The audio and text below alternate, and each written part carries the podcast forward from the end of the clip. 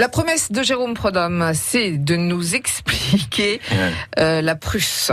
Alors, ah, la guerre 70. Nous sommes sur les frontières. Nous sommes en 1870 en Lorraine.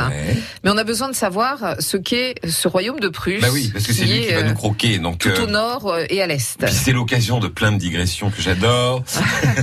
parce qu'en fait, bah, bah, disons que oui, pour, pour redire un peu les, les choses, effectivement, l'idée c'est de vous expliquer pourquoi euh, euh, on, a les frontières. Euh, on est une des rares régions d'Europe et voire du monde à avoir été euh, victime, si j'ose dire. Enfin, d'ailleurs, c'est pas si j'ose dire, c'est une vérité d'une partition. On a été coupé en deux c'est quand même pas. Il y a eu dans dans l'histoire récente quoi, l'Irlande, l'Allemagne, c'est quand même des cas assez.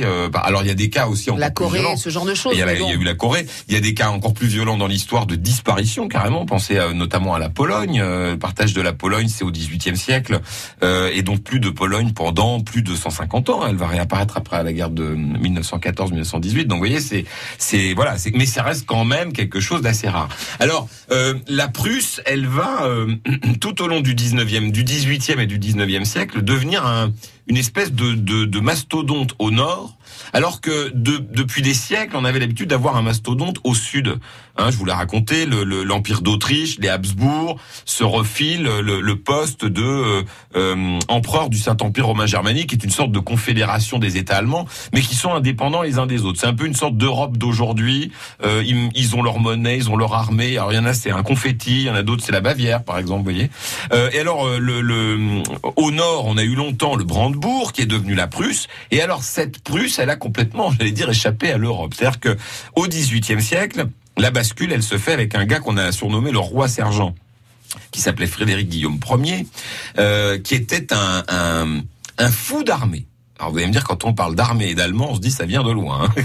Le type, c'est son jouet, c'est son truc. Et d'ailleurs, il est un peu comme les collectionneurs. Vous savez, on a tous connu des gars comme ça qui collectionnent des objets qui pourraient fonctionner mais qui les font pas fonctionner parce qu'ils ont tellement peur des abîmer que voilà. Donc il a laissé une armée de euh, de mémoire, c'est 80 000 hommes sur un, un, un, pays qui en fait euh, 4 500 000, peut-être 700 000 euh, habitants au 18e siècle, quand son fils prend le relais. Oui, il a beaucoup augmenté après. Ah bah, hein. mais un truc de fou. Hein. Et donc, euh, mais il y a jamais touché. Et donc, je vous l'ai dit l'autre fois, notamment l'une de ses marottes, c'est ces géants. Il adore ces géants. Il ah les collectionne, il va les chercher. Il en a enlevé trois, quatre du côté de Blamont et de Lunéville, parce que quand les mecs signent pas, il les enlève.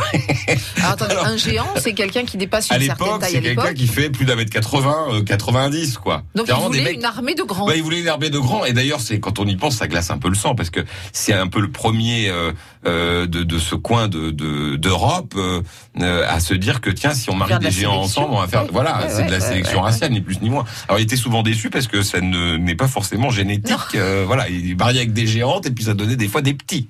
Enfin dans tous les sens du terme. Alors tout, ce gars-là a laissé une armée immense à son fils Frédéric II qui lui en plus, alors c'est plutôt euh, c'est émouvant parce que enfin c'est émouvant.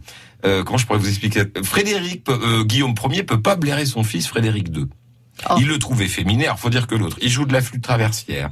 Il aime les mecs. Euh, il est pas, il aime écrire. Tout ce que son père déteste. Alors ça va être compliqué, hein, les deux, je peux vous dire. Mais alors, ce qui est dingue, c'est qu'à la mort de Frédéric Ier, Frédéric Guillaume Ier, Frédéric II devient the gars euh, militaire. C'est un peu le Napoléon de l'époque. D'accord. Et alors ce garçon-là va commencer ce qui va aboutir très longtemps plus tard à la guerre de 70. Là, on est aux alentours de 1730, 40, dans ces eaux-là, vous voyez.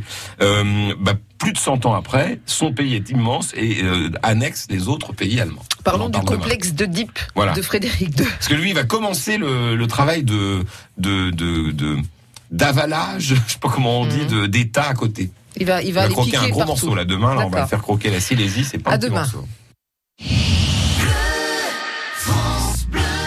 France Bleu Lorraine.